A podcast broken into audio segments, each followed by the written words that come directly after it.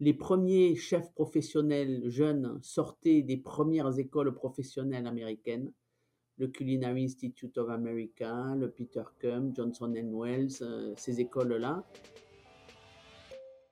Euh, de là sortaient des jeunes qui euh, avaient voyagé en Europe, étaient passés par les plus grands restaurants, avaient fait des stages dans les plus grands restaurants, et donc comprenaient que ce menu qui était sur toutes les tables euh, de luxe américaines, où il y avait juste euh, du bœuf, du poulet, de l'agneau, euh, et c'est tout. ben, il fallait le diversifier et il fallait pas que le chef soit comme le plongeur, le gars en bas dans la cave et qui monte jamais. Il voulait être créatif, il voulait montrer ce qu'il valait. Et, euh, et donc, on est arrivé avec les bons produits au bon moment.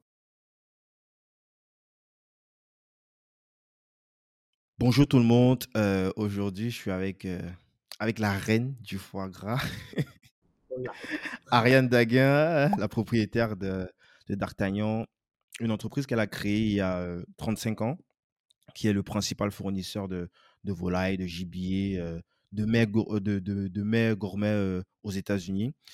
Salut Ariane, ça va? Bonjour, ça va bien, ça va bien. C'est 38 ans en fait. 38 ans Ah ouais. 38 ans et je viens de vendre ma société d'Artagnan il y a deux mois. Ah ouais? En avril. Ok, d'accord. Ouais, Bah. Donc là, j'y suis encore euh, à mi-temps pour la transition et puis après on verra. Mais euh, j'ai plein d'autres projets aussi. Ok, on va parler de tout ça. Merci de, tout euh, de, de, prime abord d'avoir accepté euh, mon invitation. Non, avec grand plaisir, je suis honoré. Il y a quand même, quand je tape là sur Google, il y a des chiffres là qui passent de plus de 100 millions de dollars à la revente. Donc, en tout cas, on, va en parler. on va parler aussi de d'autres sujets, comme l'avantage d'entreprendre aux États-Unis, comment lever de l'argent aux US, dans les années 90, euh, développer son réseau, les difficultés euh, à se monter aux États-Unis, lorsqu'on est euh, étranger, etc. mais avant, je te propose, si tu le veux bien, ma chère Ariane, de te présenter succinctement. D'accord. Bon, ben, je m'appelle Ariane Daguin, je suis la septième génération de, dans la gastronomie. Euh, d'une famille euh, euh, ancrée en Gascogne, à Auch en Gascogne. Mon père avait le, deux macarons Michelin, l'hôtel-restaurant à Auch, hôtel de France. mon grand-père, enfin, etc. Ils étaient tous là-bas dans la gastronomie et toute la famille était soit fermier, éleveur, soit faire de l'armagnac, enfin, comme tout le monde en Gascogne d'ailleurs. Hein, c'est dur de généraliser, mais euh, les Gascons en général, ils sont, euh, dans la gastronomie. On, euh, vit pour, apprécier la nourriture et, pas le contraire. Et, voilà. Et moi, bon, j'étais l'aîné. on est trois enfants. Mon frère a un an de moins, ma petite sœur. on a été élevés dans l'hôtel familial et notre notre petit appartement était au-dessus de l'hôtel. Et c'était clair, ça n'a jamais été vraiment dit, mais c'était clair depuis le début que euh, ça serait mon frère et pas moi qui allait reprendre. Euh, et à l'époque, c'était c'était les garçons restaient et prenaient les, les affaires et, et, les filles suivaient leur futur mari. En fait, c'était voilà. Je pense que ça se passe encore aujourd'hui. Ouais, peut-être un peu moins quand même, hein, mais euh, c'est vrai qu'à cette époque-là, c'était parfaitement accepté. C'était pas donc ça n'a jamais été vraiment dit, mais c'était clair depuis le début que c'était comme ça. Quand euh, euh, quand j'aidais à la maison, j'aidais là où il y avait besoin. Mon frère, lui, il avait un parcours de stage. Il était saucier, rôtisseur, les desserts, la mise en place. il, y avait il avait un, parcours, alors que moi j'ai aidé là où il, euh, il avait besoin. Et, euh, et quelque part, ça, ça m'a, je pense, poussé à vouloir montrer ce que je valais moi, et, mais aussi poussé à aller loin, euh, à partir du cercle d'influence de mon père. mon père a, a été très célèbre dans la gastronomie. Donc, il avait ses deux, deux, étoiles Michelin, mais aussi c'est lui qui a mis le magret cuit saignant sur les, les, tables de France. Avant ça, le magret, c'était un produit qui était confit comme les cuisses. et il a été aussi président de, du syndicat des hôteliers restaurateurs, qui s'appelle maintenant l'UMI. Mmh pendant de très longues années. Donc c'est lui qui a euh, poussé la bataille pour euh, essayer de faire baisser la, euh, TVA. qui était montée à, 20 et quelques pourcents. Enfin, voilà, des trucs comme ça. Donc c'était une. Et puis bon, il était. Combat d'ailleurs qu'il a, qu'il a gagné parce que je crois que c'est redescendu jusqu'à peut-être 5 ou 6 Ouais, ouais, ouais, il a gagné. Et, et en Gascogne, il était aussi très connu parce qu'il est sa passion, c'était de promouvoir euh, son pays, sa région, sa Gascogne. Et donc, euh, euh, ça aurait été dur de, se faire une place dans son ombre. Et donc, je suis parti. Bon, en même temps, je rêvais de l'Amérique, les cow-boys, la liberté d'entreprendre, ce grand pays tout neuf où les opportunités foisonnaient. Donc je suis parti, je suis venu faire des études de journalisme parce que j'adore écrire, donc je pensais euh, devenir journaliste. Et puis, euh, bon, ben, la, destinée m'a rattrapé. Euh, j'ai, je travaillais à mi-temps pour pouvoir payer mes études dans une petite charcuterie qui était la première et la seule charcuterie de, de, New York et peut-être des États-Unis, qui s'appelait Les Trois Petits Cochons. Et, et puis, l'été est arrivé. Là, j'ai travaillé à plein temps. À la fin de l'été, euh, mes patrons, ils étaient deux associés, mmh m'ont proposé de rester, m'ont fait un contrat et m'ont dit qu'ils allaient, euh, avec euh, leur avocat, me faire les démarches pour avoir la carte verte, ah. qui est la carte de résidence américaine, qui est assez compliquée à, obtenir. En, quelle année à peu près? Ça, c'était en 80. 80. Ah ouais. Ah ouais. 1980. Ouais, ouais, ouais. Et, ah bah, j'étais toute jeune, hein. Euh. et j'ai pas l'air comme ça, mais euh, j'ai un peu de route quand même derrière moi. Et euh, voilà, donc je suis resté 5 ans avec eux. Au bout de 5 ans, j'avais toujours pas la carte verte, ça m'énervait un peu. Euh, ils m'avaient proposé des parts du business, mais ils m'en avaient promis, mais ils me les proposaient pas concrètement. Et puis un jour, sont arrivés deux gars avec un foie gras dans les mains. C'était deux Israéliens qui venaient s'installer euh, dans l'État de New York et faire une ferme euh, qui allait euh, élever des canards pour le foie gras.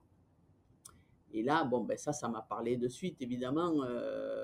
ça, c'est bon, depuis toute petite. je, je, je, viscérais les canards, je faisais les foie gras, je faisais les bocaux avec ma grand-mère dans la cour de, intérieure de l'hôtel, je plumais, les, ça, je savais faire. Donc ça m'a vraiment enthousiasmé et de voir qu'on pouvait faire euh, du foie gras aux États-Unis. Je m'étais même pas posé la question. Je pensais que c'était comme, euh, comme en Angleterre, qu'il n'y avait pas de marché, qu'il n'y avait pas de... Mais même que c'était peut-être interdit, je ne savais pas. Je ne m'étais pas posé la question. En fait, c'était parfaitement légal puisque c'était inconnu. Ces deux gars arrivaient d'Israël, ils avaient une technique israélienne bien au point et euh, ils m'ont montré euh, un produit qui était magnifique. Et donc, euh, moi, je me suis enthousiasmé. J'ai vu ça comme un moment historique aux États-Unis, le premier foie gras américain. Et il fallait absolument que nous, aux Trois Petits Cochons, on le distribue. Pour la faire courte, mes, mes patrons n'avaient pas envie. Trois Petits Cochons, on rappelle, c'est le nom de justement cette, cette structure. Les Trois Petits Cochons, ouais, ouais. Les Trois Petits Cochons étaient deux. En fait.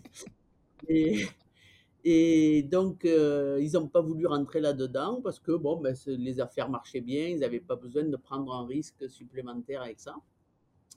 Euh, j'ai réussi à convaincre euh, un copain qui était avec moi aux Trois Petits Cochons, qui travaillait aux Trois Petits Cochons et qui venait de la même université, de Columbia University, euh, que euh, ça suffisait, que ça faisait cinq ans qu'on était là, qu'on nous avait promis des parts et qu'elles n'arrivaient pas, et donc il fallait absolument partir et euh, prendre le wagon en marche, hein, ce train en marche qui était historiquement magnifique, le premier foie gras, donc les premiers confits, les magrets, les rillettes, etc.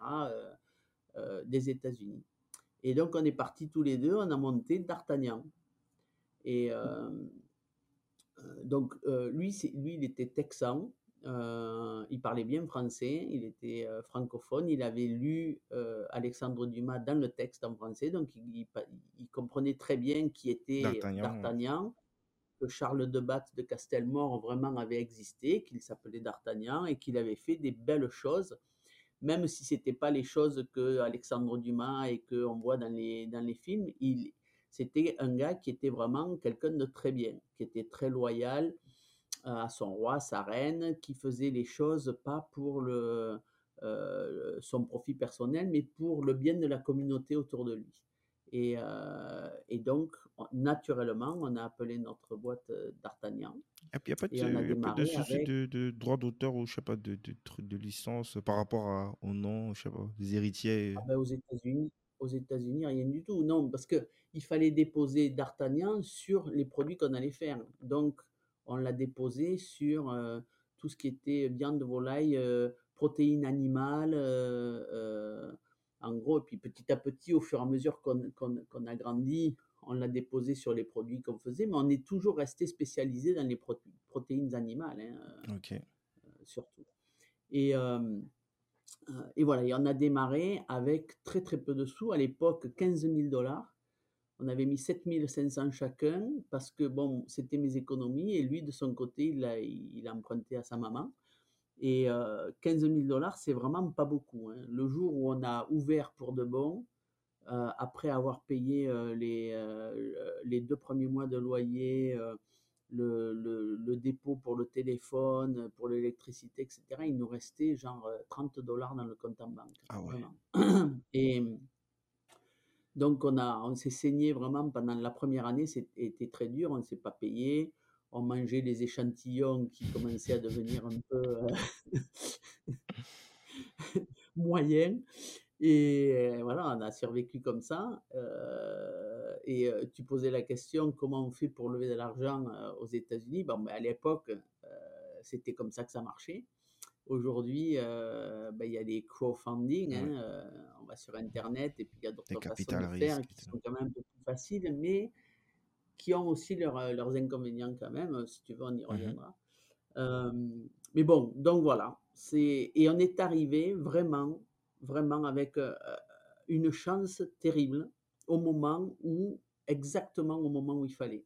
En 1985, début 1985, les premiers chefs professionnels jeunes sortaient des premières écoles professionnelles américaines, le Culinary Institute of America, le Peter Cum, Johnson Wells, euh, ces écoles-là.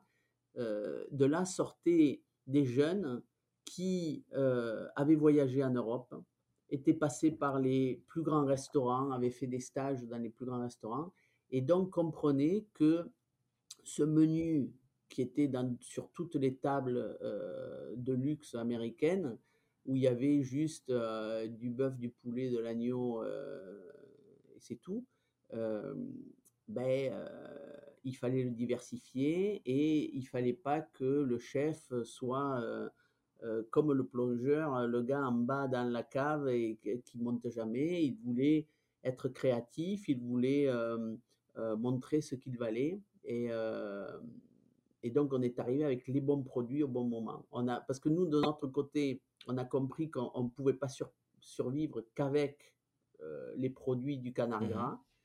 Il fallait aussi se développer autrement. Et donc, d'entrée, euh, je suis allé voir plein de fermiers autour. Et on a la chance d'avoir euh, la Pennsylvanie à une heure, une heure et quart d'ici, où les fermiers Amish, les Mennonites, euh, élève euh, les volailles d'une façon qui me parlait, puisque c'était un peu comme en Gascogne, c'est-à-dire avec le respect euh, de l'animal.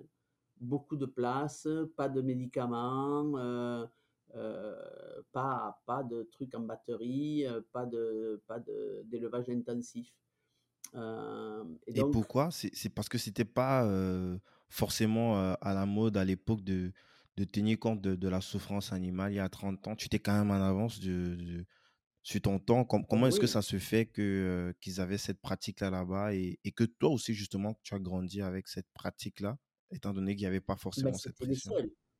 Ouais, non, non, c'était les seuls. Partout dans l'Amérique, il y avait des élevages intensifs, il y a toujours d'ailleurs. Hein, euh, le, burger de McDonald's, euh, c'est fait avec du bœuf élevé de façon intensive dans des feedlots euh, qui sont à perte de vue euh, euh, dans le Texas ou dans le Kansas. Alors que les Amish, de par leur religion, n'ont pas le droit d'utiliser l'électricité. Et de par leur religion, leur, leur, leur, religion leur dit que cette terre, ce, ce, ce lot sur lequel ils vivent, ne leur appartient pas vraiment. Ils ont la responsabilité de le passer à la prochaine génération en meilleur état qu'ils l'ont reçu. Mmh Ça veut dire qu'ils ont ce respect pour la terre et pour les animaux qui sont dessus, euh, un respect qui, qui, rejoint un peu le respect des, des, paysans en Gascogne. Et, euh, et, mon père, dans le restaurant, m'avait toujours euh, élevé sur ce respect-là, le respect des ingrédients. Un cuisinier ne peut pas faire la bonne cuisine si l'ingrédient au départ est, est médiocre. C'est pas possible. Et le, et le seul moyen, aujourd'hui encore, hein, le seul moyen d'avoir une protéine animale qui soit de qualité, c'est qu'elle provienne d'un animal qui a été bien élevé. Et pour nous, bien élevé, ça veut dire avec de l'espace, sans le stress. Euh, voilà. Et, et, alors, il y a eu des batailles, hein, parce que pour moi, sans le stress, c'est effectivement aussi euh, de gaver les canards. Parce que pour moi, euh, quand on gave les canards, ils n'ont pas ce stress-là. Je les ai vus, je les connais, j'y suis né dedans, je le sais, j'en suis convaincu. Malheureusement, les, euh, les véganes et les activistes prennent le foie gras comme, cheval de bataille pour essayer d'expliquer que c'est très stressant. Et, c'est facile, hein. il y a euh, l'entonnoir, il y a donc il y a, une imagerie qui, euh, quand on est euh, ignorant de, de la méthode, est facile à, pour pour pour faire peur aux gens en fait, parce que les gens ne savent pas que un palmipède se gave tout seul avant la migration, que le jabot euh, est là pour pouvoir prendre une énorme quantité de nourriture avant la migration, mais surtout aussi parce que ce sont des animaux euh, de proie et qu'ils ne peuvent pas manger là où ils ont chopé à manger parce qu'il y a des prédateurs autour. Mais comment est-ce que c'est euh, possible que les gens le savent? C'est une vraie bataille. Regarde, depuis plus de 30 ans, avec D'Artagnan, tu t'es engagé euh, naturellement à adopter des pratiques d'élevage en, plein air, euh, durable, euh, sans cruauté. Et malgré cela, il y a eu, je pense même à l'époque, je crois que j'ai lu quelque part, quand tu fêtais les 20 ans de D'Artagnan, il y a plein de polémiques sur le gavage des oies et des canards. Comment est-ce que ça se fait que jusqu'à aujourd'hui, ils n'ont pas ce type d'informations? Parce que c'est des informations limite scientifiques, c'est clair, c'est pas discutable. Mais pourquoi ça fait quand même polémique, tu vois? Mais c'est un manque d'éducation. C'est parce que nous, de notre côté, on n'a pas les moyens de disséminer cette information, alors que de l'autre côté, c'est très facile. Il suffit d'avoir la photo d'un canard avec un entonnoir dans le dans l'œsophage. Les gens, les gens anthropomorphes, ils pensent oh là là, ça, ça doit faire mal parce que moi, si j'étais un canard et qu'on me mettait ça dans, le, dans la mmh. gorge, ça ferait mal.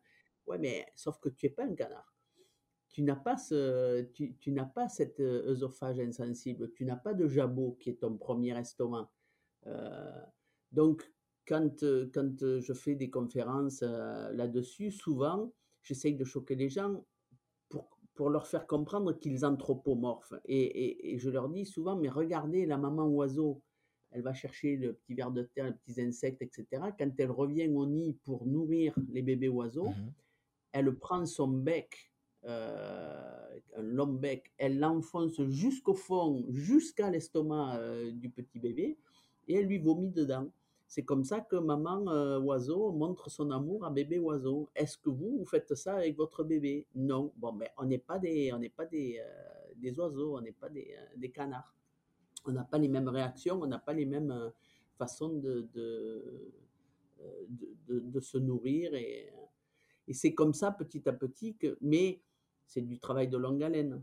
Alors que de l'autre côté, c'est beaucoup plus facile et en plus, les finances arrivent plus facilement aussi. C'est très à la mode d'être euh, d'être nu plutôt que de porter une fourrure ou d'être tout ça. euh, Donc oui, euh, pendant toute pendant les 38 ans là, de D'Artagnan, je me suis battu. Alors ça dépendait des fois. Hein, il y a eu des hauts et des mmh bas, mais la Californie nous a pris de court. Ils ont interdit le foie gras. Euh, ça a été valable euh, pour, il y avait un fermier là-bas qui a pu continuer pendant sept ans, puis il a arrêté. Pendant ce temps, à Chicago, ils ont essayé d'interdire, ils ont interdit. Pendant ce temps, là, on était prêt à ce moment-là, donc j'y suis allé. Euh, on a fait campagne, j'ai mis les restaurateurs avec nous. On a, on a devisé des, des, des systèmes pour détourner la loi, en fait. Et donc, les restaurateurs de Chicago, au lieu de vendre du foie gras, ce qui était interdit, ils le donnaient. Mais par contre, ils vendaient la tartine de pain 30 euh, dollars à côté pour mettre le foie gras dessus. Et ça, ça a duré deux ans. Et au bout de deux ans, euh, le maire, qui était contre depuis le départ, hein, qui était avec nous depuis le départ, a réussi à, à ramercer la situation. Ceci dit, on n'a jamais autant vendu de foie gras à Chicago que quand c'était interdit. Ah le, système de la prohibition. Hein. Et là, ils essayent, en ce moment, ils essayent de faire pareil à New York. Donc, à New York, le conseil municipal a voté euh, un ban, une interdiction du foie gras, qui va être effectif fin novembre. Là. Euh, alors, c'est un peu malheureux parce que c'est le conseil municipal qui n'existe plus qui était du maire euh, Di Blasio, qui n'est plus là. Mmh et le, ce conseil municipal a complètement été renouvelé. Il en reste deux ou trois des gars dedans, mais pas du tout ceux qui ont voté pour, euh, pour ce ban. Euh, donc, euh, au niveau du timing, c'est un peu délicat parce qu'on est en train de se battre contre des gens qui ne sont pas vraiment nos ennemis. Quoi. mais bon, on a fait procès et donc là, on est en plein milieu du procès et on va voir ce que ça donne. Mais Peut-être que dans un premier temps, ça sera bon, puisque ça, si ça fait comme à Chicago, on va en vendre plus que d'habitude tant que ça sera interdit. Mais, mais je préfère que ça soit simplement un instrument pour éduquer les gens, pour leur expliquer que, comme partout, il y a des bons fermiers et des mauvais fermiers, et que euh, les bons fermiers qui font leur boulot comme il faut en respectant l'animal, eh ben, ils, ils, ne donnent pas de stress, même avec cette histoire de gavage il ne donne pas de stress aux animaux. Mais c'est vrai qu'il existe, même en France, mais aussi dans les pays d'Europe de l'Est, des élevages intensifs de canards pour faire du foie gras. C'est vrai que ça existe et c'est ces vidéos-là que, dont, les, activistes se servent. Yes. Euh, Ariane, qu'est-ce que c'est que d'être chef d'entreprise aux États-Unis euh, dans le début des années 80 Ça ressemble à quoi? Comment est-ce que tu réussis? Est-ce que comment est-ce qu'on crée une entreprise, la forme juridique euh, euh, Comment est-ce que toi tu as fait à l'époque? Alors, euh, le, côté opérationnel, c'est très facile. Hein. La forme juridique, c'est pas. j'ai jamais essayé de monter une boîte en France, mais il paraît que c'est très compliqué. Mais ici, c'est très simple. il faut ouvrir une corporation ça coûte, à l'époque, ça, ça a coûté 500 dollars. Et il faut vérifier que le nom dont tu te sers et euh, tu peux le déposer, il n'est pas déjà pris. Mhm. Point barre. Euh, ça, c'est au niveau opérationnel. Après, tout le monde te dira, bon, il faut avoir un avocat et un comptable. Et c'est vrai, il faut avoir un avocat et un comptable. Ce sont des gens qui, bon, au départ, ce sont, parce qu'il y a tous les niveaux d'avocat et de mhm. comptable, ce sont des gens qui euh, sont à ton niveau au départ, c'est-à-dire euh, quand il n'y a pas de sous, ben, c'est un petit avocat, un petit comptable, mais qui te, qui te conseille pour euh, que tu restes dans les roues et que tu restes légalement dans ce qu'il faut faire. Mais bon, il n'y a, y a rien, il n'y a pas de, de réglementation commerciale drastique.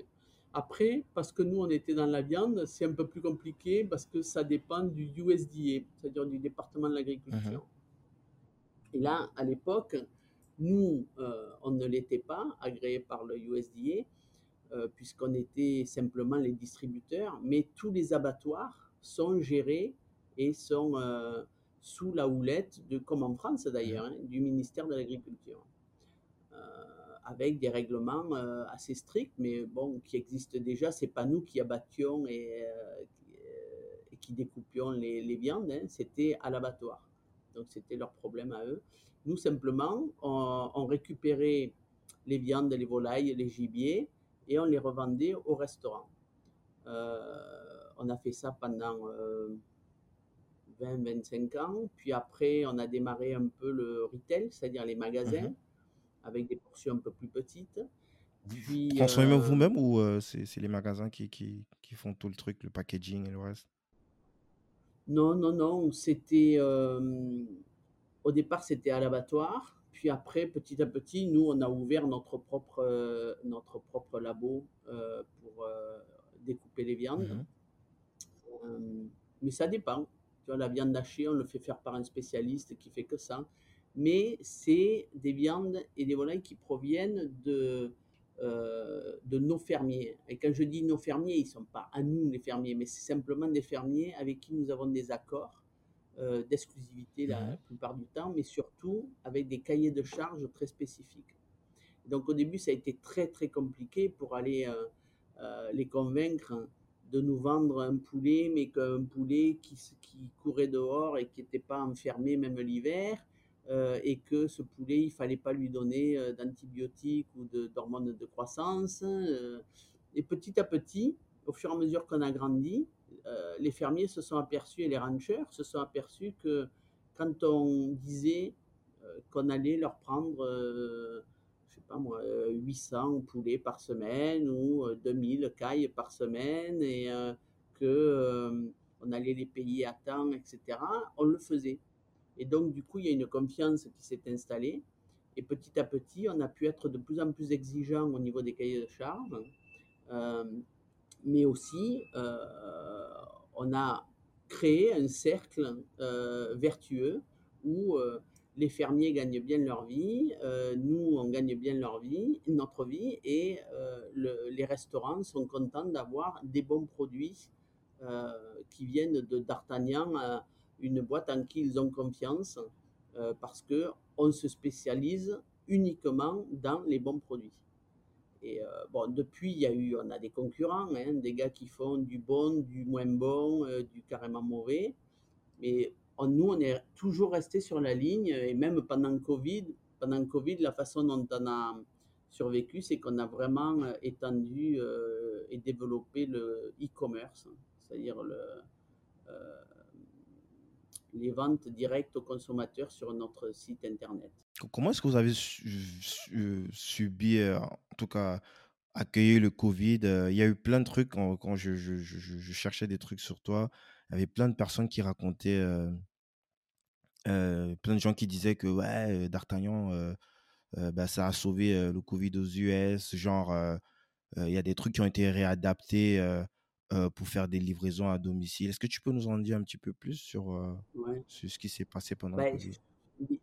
ça, ça, ça m'a beaucoup pesé hein, parce que c'était très stressant en fait. Il euh, faut comprendre que le 14 mars 2000, 2020, c'est ça, c'est 2020 2020, effectivement. Ouais, ouais, ouais. 14 mars 2020, tous nos clients ont fermé. Donc, tu vois, tu as une boîte, euh, tu as des clients, tout va bien, tu as des camions, tu as et Zéro.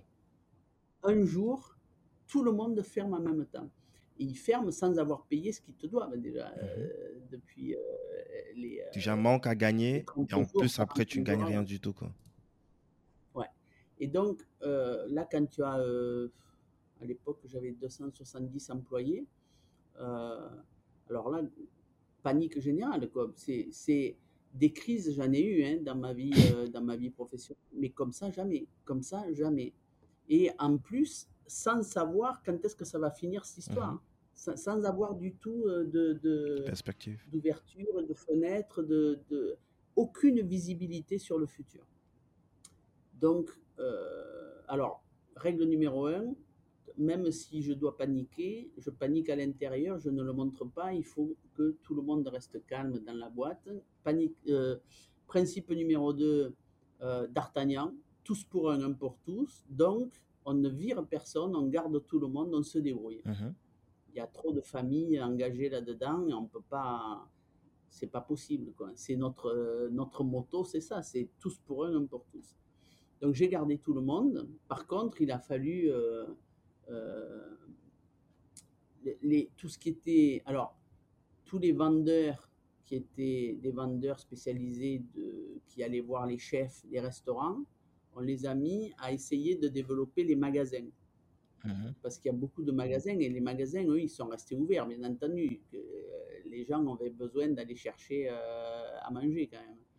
Et donc, euh, ça nous a permis de développer pas mal euh, nos ventes au magasin, ce qu'on appelle le retail Ouais. ici.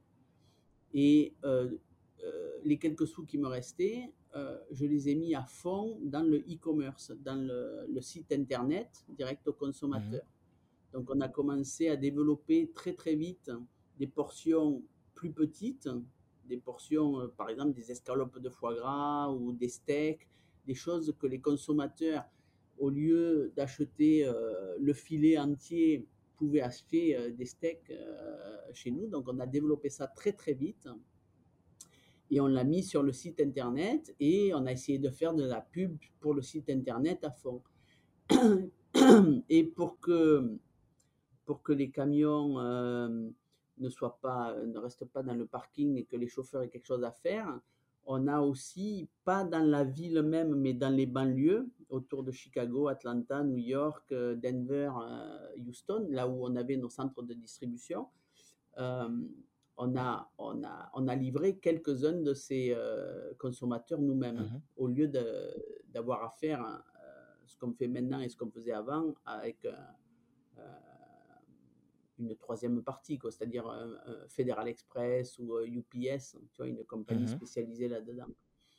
Donc voilà, c'est comme ça qu'on a tenu le coup. Euh, on a eu de l'aide euh, Aux États-Unis? du, du gouvernement. Euh, ça a duré euh, presque un an avant d'avoir l'aide, mais euh, dans la mesure où si c'était c'était uniquement pour payer euh, les employés, euh, on avait un emprunt qui, si on faisait ce qu'on a dit, c'est-à-dire qu'on allait euh, virer personne, euh, serait pardonné. Et c'est c'est ce qui s'est passé. Donc là, ça, ça nous a beaucoup aidé quand même. Ça, c'est- c'est impressionnant parce que tout généralement, sait pas où on attend euh, les États-Unis, le fait qu'ils vont. Et c'est- c'était quoi? C'était équivalent à ce qu'ils faisaient en, en France ou Alors en France, je pense que ouais, c'est passé la même chose, sauf qu'en France, en France, vous avez été très très généreux. Euh, moi, je connais des restaurateurs qui ont qui ont qui étaient contents du, du programme hein, euh, et reconnaissants, bien sûr. Mais, mais, euh, ici, c'était pas ici, il faut il, il fallait vraiment montrer après. Bon, il y a eu des scandales aussi, pas, mais il fallait vraiment montrer après coup que on a bien utilisé l'argent que pour euh, euh, le payroll, c'est-à-dire le... Je suis désolé de faire du, du franglais là. Non, il n'y a pas de J'ai souci. On va, on va. j'ai du mal à, à- à parler en Mhm. français correct euh, pour tout ce qui est euh, les affaires de business. Mais, euh, mais bon, les, euh, il y, a eu beaucoup de dégâts dans la restauration, hein, euh, même avec euh, les aides en question. Euh, ceci dit, quand ça a commencé à réouvrir, il y a un an, un an et demi Mhm. maintenant de, de ça, euh, ben, du coup, nous, on, tu vois, ça a suivi le, le, le proverbe euh, ce qui, ne, ce qui ne te tue pas te rend plus fort. Et effectivement, ça, ça s'est passé comme ça. Ce qui, on a été renforcé puisque tout d'un coup, quand la restauration est revenue, on avait maintenant un site internet qui, a, qui avait triplé, quadruplé pendant un an et euh, des ventes au magasin qui avaient doublé pendant un an. Et donc, euh, et donc on s'est retrouvé avec en, en, très très forte Mm. position. Euh, à ce moment-là, euh, moi je recevais une, au moins une fois par semaine des propositions de gens qui disaient est-ce que vous n'êtes pas à vendre, est-ce que vous voulez euh, des, des, investisseurs? Et bon, c'est un truc que j'avais jamais regardé avant. Et puis là, je me suis dit quand même, je vais voir un peu parce que une crise comme ça, je me vois pas en Deux passer fois. S'il y en a une deuxième qui arrive, là, je je m'y vois pas, J'y j'y ai laissé quelques plumes moi-même. tu, tu as, Voilà. eu quand même des, des moments de doute, euh, genre, euh, ça fait quand même presque euh, quatre décennies que tu as développé, c'est, comme ton bébé, hein, c'est, limite, tu as eu des moments de doute comme ça, ben, genre, Ouais. pour la Bah oui, session. bien sûr. Et là, je pense que tout le monde, tout le monde passe par là. hein. Et il y a des moments où il faut se poser des questions, mais il y a des moments où il, il faut s'empêcher de se poser des questions. Là, pendant le Covid, là, je n'avais pas le droit de me poser des questions. Il fallait foncer. On va, tu as 270 employés, tu as autant de familles qui comptent sur toi et qui comptent sur D'Artagnan pour, pour, euh, pour que le chèque à la fin de la semaine arrive. Et donc, il faut faire ce qu'il faut. Il faut, il faut faire ce qu'il faut, point barre. yes. Euh, Il ne faut pas se poser des questions. Après, euh, une fois que le match est fini et que tout redevient normal, bon, ben, il faut se remettre en question et puis faire, tu vois, nettoyer, regarder ce qui se passe. Mais pendant la crise, ben, il y a pas, faut y aller, quoi. Il faut foncer. Faut, faut, trouver des, faut trouver des solutions immédiates euh, qui font qu'un peu d'argent rentre dans la caisse, qui font que tout, euh, tout fonctionne quand même. C'est- voilà. Sinon, bon, des crises, il y en a eu. Je crois que la, une des plus grosses crises aussi, ça a été quand mon associé a, été, a essayé de me, de me racheter Ah en ouais, 2005. Ouais. Et, euh, et on, avait, euh, on avait un accord écrit qui disait que euh, si un d'entre nous faisait une offre à l'autre, l'autre ne pouvait pas dire non. Il pouvait simplement dire soit oui, je prends l'argent, je te donne mes 50%, soit soit je surenchère. je Ouais, je vois, j'ai oublié comment on le appelle cette supplément. clause-là, je, je vois ce que tu veux dire. Shotgun, Shotgun, ça voilà, c'est ça. anglais. clause. Je, je surenchéris pas, mais je te Mais la ça, ça renverse. fa- que Comment est-ce que ça se fait que vous avez ce type de clause-là en plus?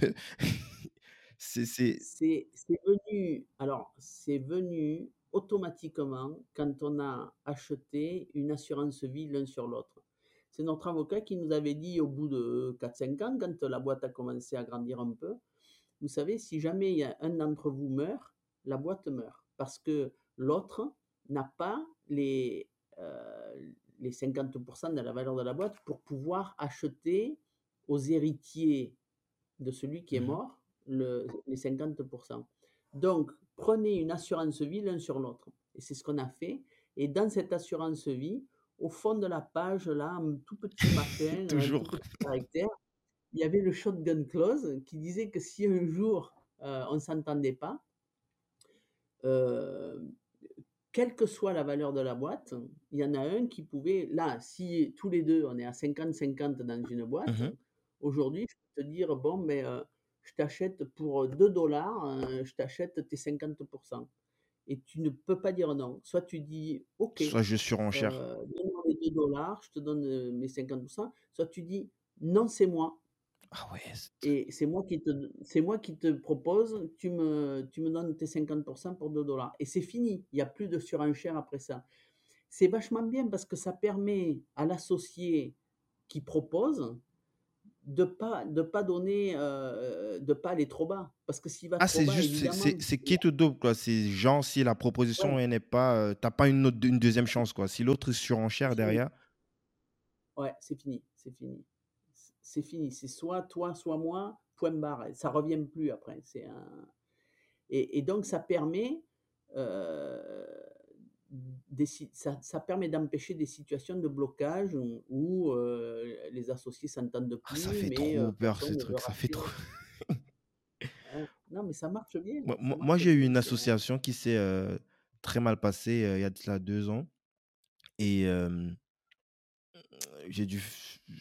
C'était vraiment hyper complexe. Et moi, ça m'intéresserait bien de savoir, toi, sans forcément rentrer dans le- le- les détails, puisque c'est quand même quelqu'un avec qui tu as bossé pendant 20 ans. Donc, euh, même si euh, je pense qu'il il y a quand même moyen de discuter tous les deux avant, avant de sortir cette clause de shotgun. Donc, euh, toi, avec le recul aujourd'hui, sans rentrer dans les détails de pourquoi est-ce qu'il est allé jusque-là, forcément. Qu'est-ce que tu pourrais, qu'est-ce que je pourrais en tirer comme learning? À quoi est-ce que je devrais faire attention dans mes futures associations plus tard? En tout cas, sur ces clauses-là dans euh, les pactes d'associés. Alors, ouais, ouais. Euh, alors d'abord, je voudrais quand même dire qu'on a travaillé ensemble pendant 20 ans et que ça a bien marché pendant 20 ans. Et que donc, les gens changent. Tu vois, c'est pas la même personne et je suis probablement pas la même personne 20 ans après Mhm. que quand on a démarré. Donc, il faut se méfier de ça. Que euh, on est associé, on a 100% confiance l'un en l'autre et ça, c'est le seul moyen d'être associé, Ouais, hein, c'est d'avoir euh, entièrement confiance. confiance en l'autre. Mais il faut être conscient que petit à petit, ça peut changer. Ça, c'est le premier truc. Et que donc, il faut, s'armer contre ça. hein. C'est euh, c'est inéluctable. C'est comme, comme un mariage, en fait, où euh, bon, ben, les gens s'entendent très bien, puis un jour, ils s'aperçoivent qu'ils ont changé chacun et que c'est plus les mêmes et qu'ils s'entendent moins. Quoi. La deuxième chose, c'est justement pour s'armer, c'est de, de, de se mettre ces, ces espèces de barrières en cas de, de pépin. Mhm. Et, et donc, ce shotgun clause, c'est quand on est à 50-50, c'est euh, très, très, euh, très utile. Et puis, euh, mais je dois dire que j'aurais dû le voir venir. Quoi. Ça faisait un an, là, en 2005, fin 2004, qu'il essayait de me dire que d'abord, il lui est arrivé plein de choses. Sa femme l'a quitté, euh, son père hein, est mort de crise cardiaque, son oncle est mort de crise cardiaque, lui il est arrivé à 50 ans, il s'est dit voilà, euh, je suis dans une famille de cardiaques, euh, je bouffe trop, je vais mourir de crise cardiaque. Il s'est, il s'est retrouvé euh, mortel tout d'un Mhm. coup, je sais pas où on appelle ça la, la midlife crisis, je sais pas, mais il, a, il, il s'est retrouvé il en avait marre en fait de continuer à remettre l'argent dans la boîte pour la faire grandir. Il voulait, euh, il voulait des sous, quoi. Il voulait profiter un peu de la vie. Et euh, ce qui en soi est, est pas est, est pas mal. Moi, c'est ce qui m'est arrivé donc euh, juste là. Ouais. C'est pour ça que j'ai vendu. Mais un, c'était trop tôt, et deux, la boîte n'était pas encore valorisée ni la marque.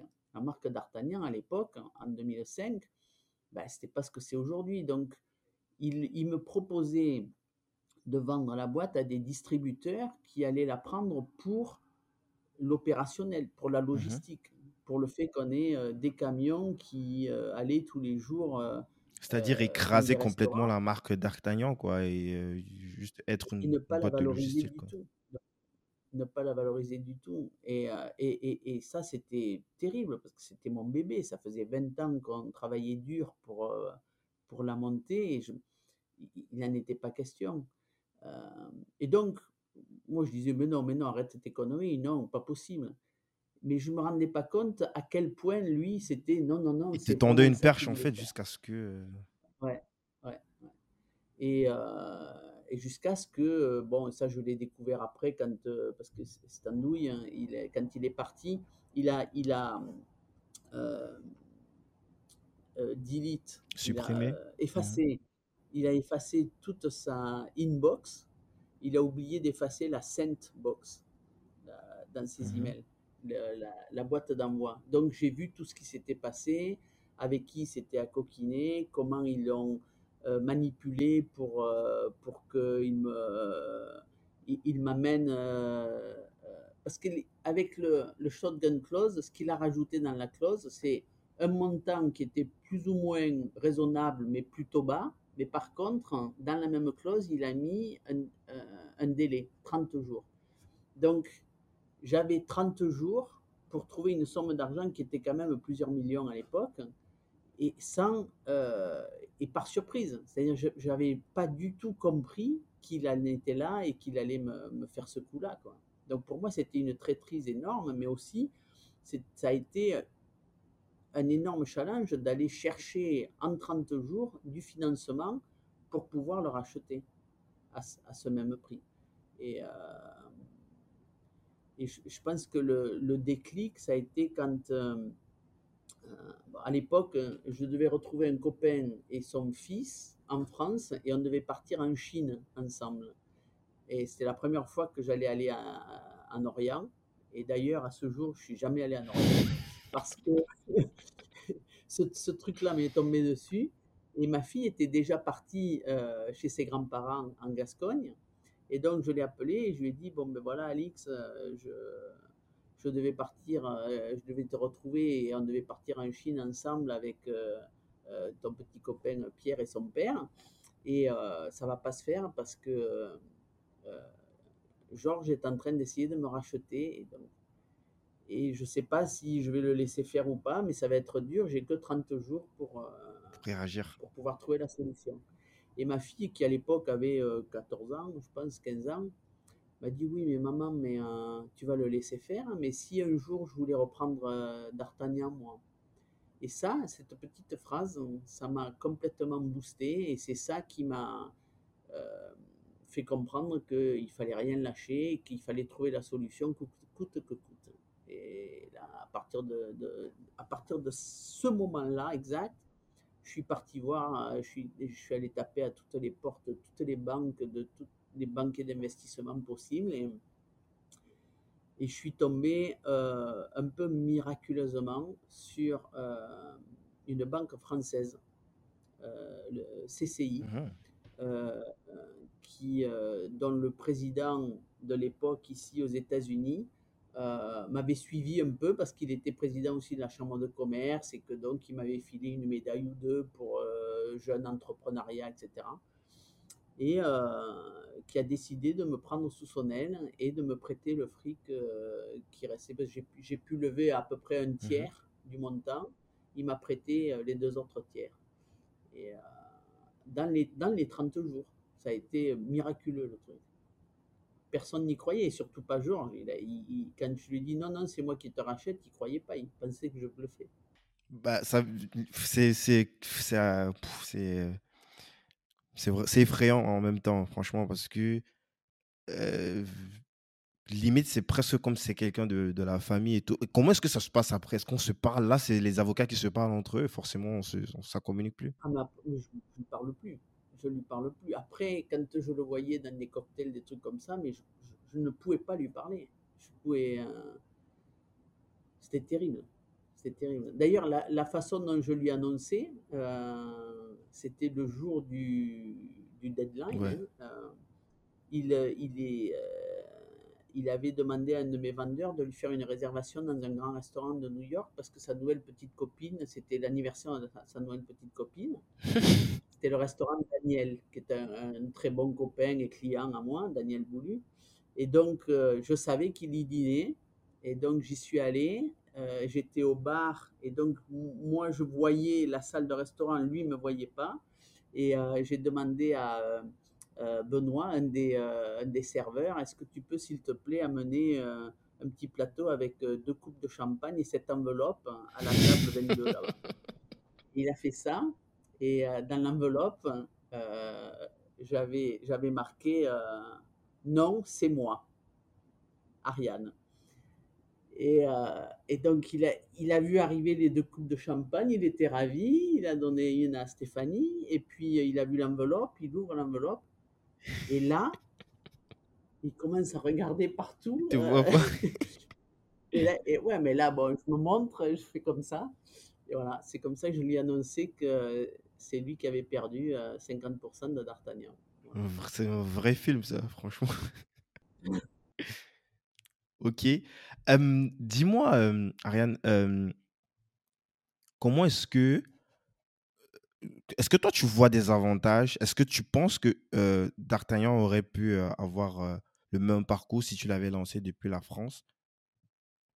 Peut-être en d'autres termes, ma question c'est plus quel était l'apport de, de lancer D'Artagnan aux États-Unis par rapport à la France?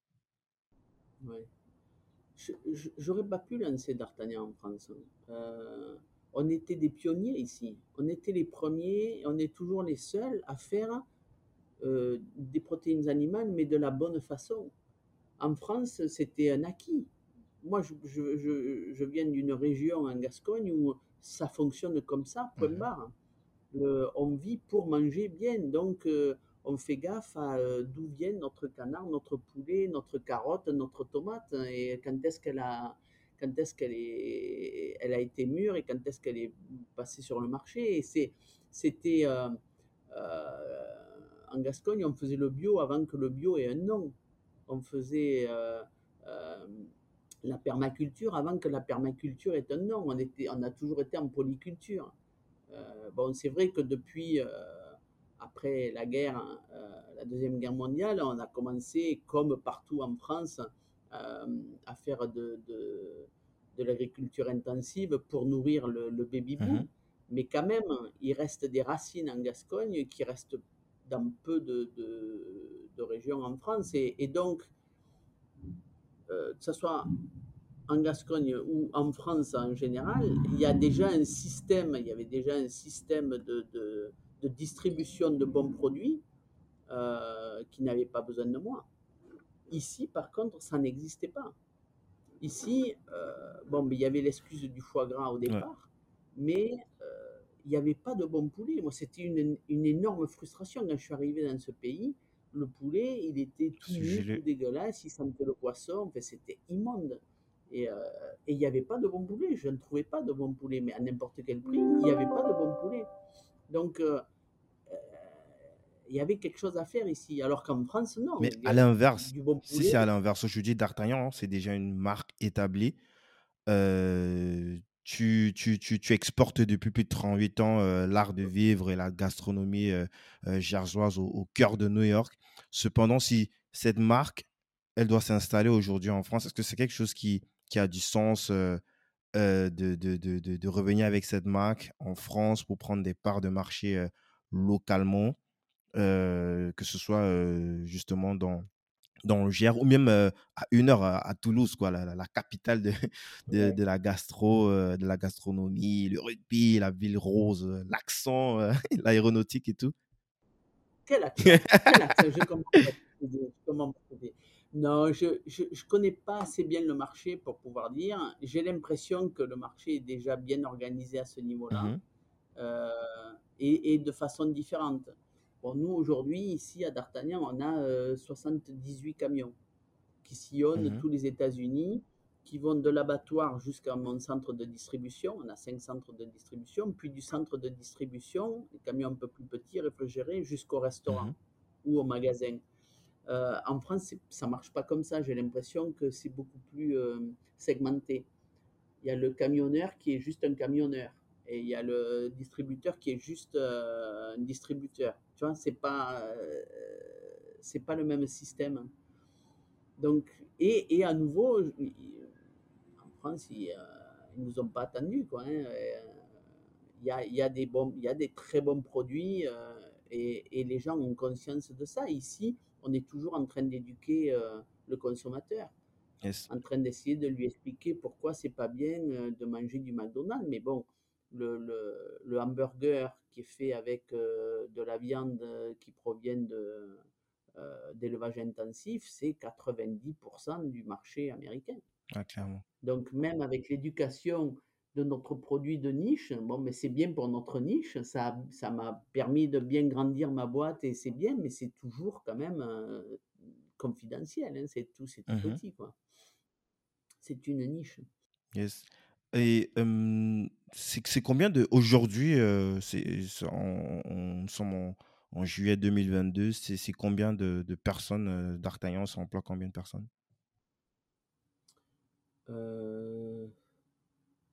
On est à 280, quelque chose comme ça, 280. Ok. Ouais. Et c'est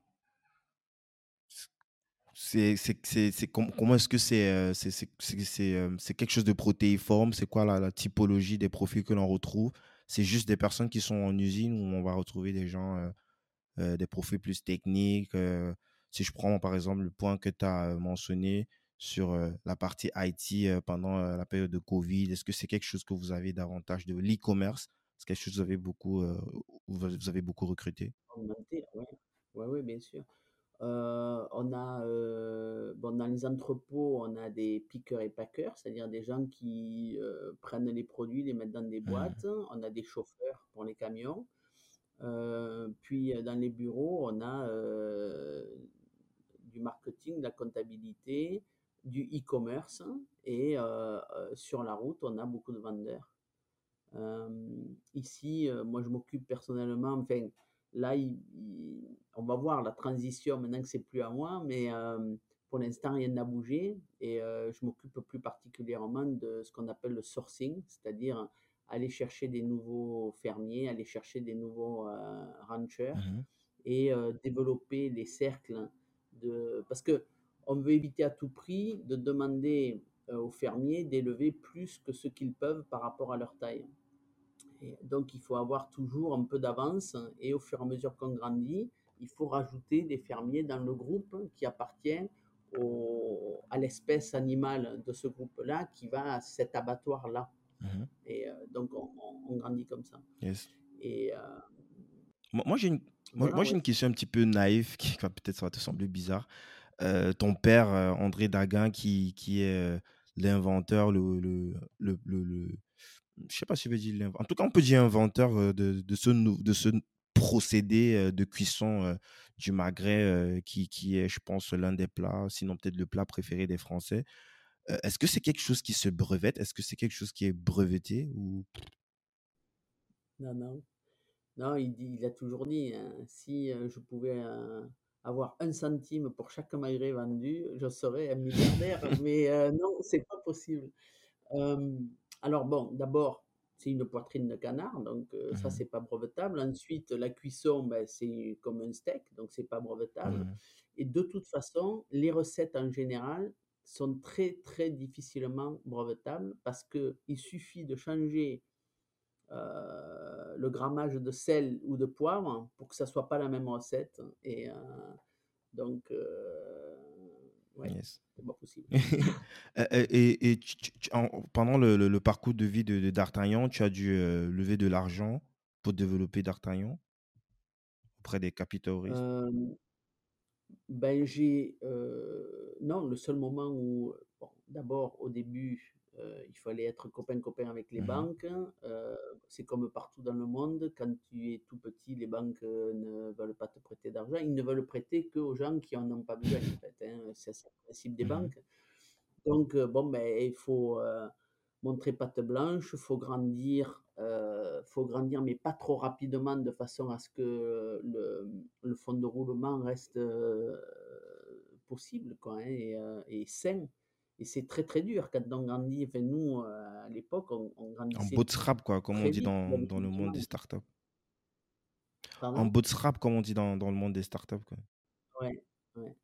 Et, et euh, donc, bon, ben, il faut jongler avec ça. Et puis, il faut, euh, une fois qu'on grandit un peu, il faut mettre une, en concurrence une banque contre une autre régulièrement, mmh hein, de façon tous les deux ans. Euh, et, voir comment on peut faire. Il n'y a aucune loyauté avec les banques ici. Hein. Ah, c'est clair. Euh, vraiment.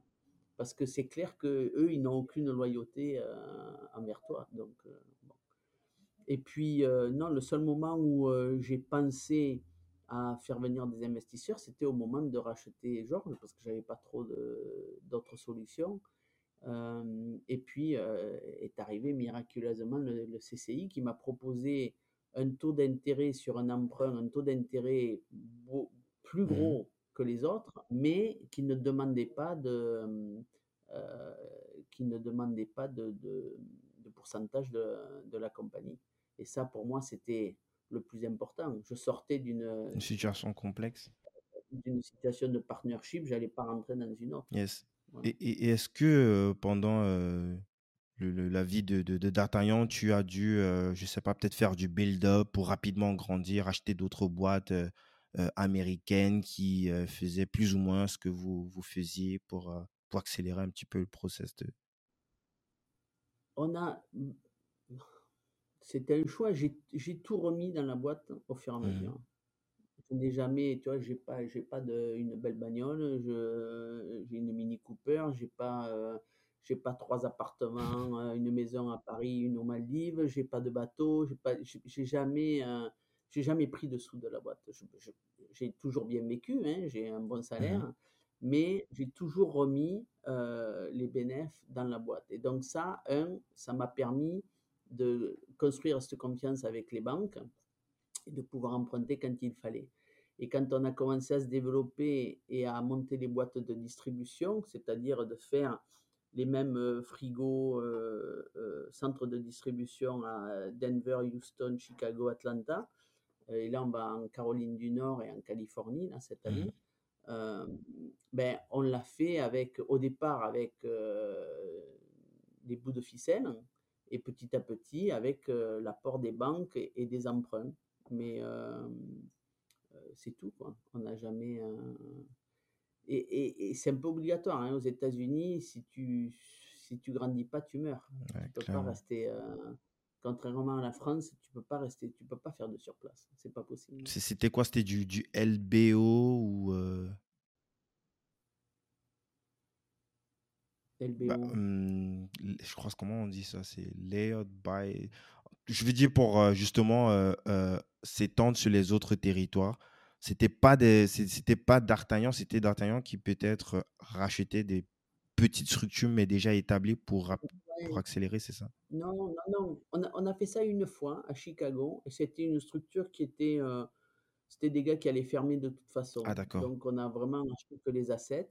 Sinon, les autres centres de distribution, non, on est allé louer euh, des entrepôts, les équiper avec nos, nos réfrigérations et c'est tout. On n'a pas racheté de.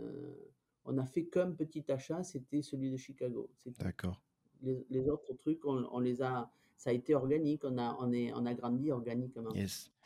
Bah, aujourd'hui, tu as, revendu, tu es presque out de, de, de- D'Artagnan. Qu'est-ce que tu vas faire? euh, déjà, est-ce que tu investis toi-même à titre personnel? Tu investis dans des startups comme Business Angel et tout? Ben, écoute, là, je viens de recevoir les sous, donc euh, pour l'instant, j'ai un gros, gros compte en banque, tu vois. Là, Yes. maintenant, avant, je regardais mon compte en banque comme ça, Comme ça? Et, euh, et euh, le stock market, la bourse est en train de se casser la Mhm. gueule. Donc, euh, je ne sais pas trop euh, dans quoi aller. Et puis, bon, j'ai d'autres priorités. La première priorité, c'est d'acheter un appartement pour ma mère à Paris. Euh, la deuxième priorité, c'est euh, de continuer à financer, à augmenter le financement de la fondation que j'ai créée avec ma fille, qui est une ferme Ah, euh, je crois que j'ai lu ça quelque part, ouais. Ouais, Mm. ouais. Avec Alice, euh, euh, qui est architecte. One for quelque chose, je sais plus trop le nom. One for all, all for one. Euh, tous pour un, un pour tous, comme d'hab. Ouais. Il, il va falloir que j'y aille là dans, dans deux minutes. Il va falloir Ah d'accord, je vais rapidement poser les questions de fin. Voilà, on va, on va, on va aller en flash. Bah, dis-moi, comment est-ce que toi tu progresses? Ouais, Aujourd'hui, après la yes. vente, Avant tu et après. tu me prends au début. Là, vraiment, je ne suis plus CEO depuis euh, quatre Mhm, jours. Donc, euh, tu me vois quand même au mhm, bureau. Je n'ai pas bougé. Euh, je pense que je vais être au bureau euh, deux, trois jours par semaine euh, pendant le futur proche euh, jusqu'à ce qu'ils aient plus besoin de moi. mhm, Quoi, hein. Sinon, j'ai plein de projets. euh, je veux, euh, je veux passer un peu plus de temps en France, promouvoir euh, les petits producteurs gascons, faire des, des événements, des festivals pour euh, euh, les promouvoir en France. mhm. Euh, pourquoi pas ici éventuellement. Et puis, je suis très copine avec Jean. Euh, c'est un très bon ami. Il De fait, l'huile euh, d'olive, je l'ai vu dans une vidéo avec toi en plus, c'était trop mignon. Ouais, il est, bah, il fait une huile d'olive, il est très passionné. Et au, au Beau, au Beau de Provence, où il est, euh, il élève des oliviers et il fait une huile d'olive Mhm, extraordinaire qu'on euh, qu'on vend ici d'ailleurs. Et donc, on a décidé de faire une espèce de petite série culinaire tous les deux. Alors, je ne sais pas si ça va marcher, mais les Américains, nous, euh, il y a quelques producteurs qui ont dit Ouais, ouais, ouais, ça va être super sympa. On va le faire à la mhm. ferme, à la ferme euh, All for One, One for All, où euh, il viendra en tant que voisin et puis il m'aidera à faire la cuisine et puis euh, on fera des bêtises et à la fin, tout se terminera. Euh, euh, comme un banquet, comme, comme chez Astérix. Yes. Voilà. Est-ce que tu aurais un bouquin à nous recommander? Si tu devais offrir un seul bouquin à, à la communauté, ce serait lequel? Euh, bon, alors, les trois mousquetaires. Euh, non, mais c'est vrai, les trois mousquetaires, ça. Et il y a aussi, alors, euh, il y a un gars, je- je- son nom m'échappe là, mais qui a euh, écrit le management des mousquetaires. Mhm. Et c'est très bête, c'est très bête parce que tu, tu vas penser, oui, c'est simpliste, mais en fait, euh, c'est un, style de management qui est basé sur le tous pour un, un pour Mhm. tous, et sur ce côté panache et courageux et, et- et panache et loyal euh, que D'Artagnan, dans le bouquin d'Alexandre Dumas, suivait comme précepte. Et ça, euh, quand on, quand on, euh, le, quand, quand on pousse un peu le- la réflexion, c'est vrai que ça donne un système, un style de management qui fonctionne très bien et euh, où l'équipe est vraiment très soudée et travaille avec panache, donc avec plaisir. Yes. Et donc, j'ai suivi ça depuis, de- de- depuis le début de D'Artagnan et ça s'appelle le management mousquetaire. Parfait, Ariane. Deux derniers trucs, puis je te laisse. euh, euh, Est-ce que tu aurais un dernier mot pour cette génération, quelque chose d'impérissable, une bouteille à la mer? Euh, si vous voulez monter votre affaire, c'est toujours mieux que d'être employé. Et quand vous montez, quand vous devenez entrepreneur, soyez têtu. Voilà. Nice. Ce podcast. Ne- ne- Oh, désolé, je t'ai coupé. ouais. Non, non, soyez Ouais. Donc, je disais, ce podcast s'appelle Débrouillard. C'est quoi pour toi un débrouillard? Euh, Quelqu'un qui a de la ressource, qui avec des bouts de ficelle va réussir à faire quelque chose qui va permettre de- d'avancer et de continuer. Nice. Je te remercie, Ariane. Merci pour ton temps. Je sais que tu es shot là. Et puis, euh, franchement, merci aussi pour ta transparence parce que tu nous as partagé plein de off, euh, des coulisses de, de, de, de, cette aventure. On a hâte de, de voir euh, ce qui va se passer après avec la fondation et surtout comment est-ce que tu vas, euh, euh, comment est-ce que tu vas euh, utiliser ton argent? Ouais, À très vite, ouais, moi aussi, moi aussi. Merci. Au revoir.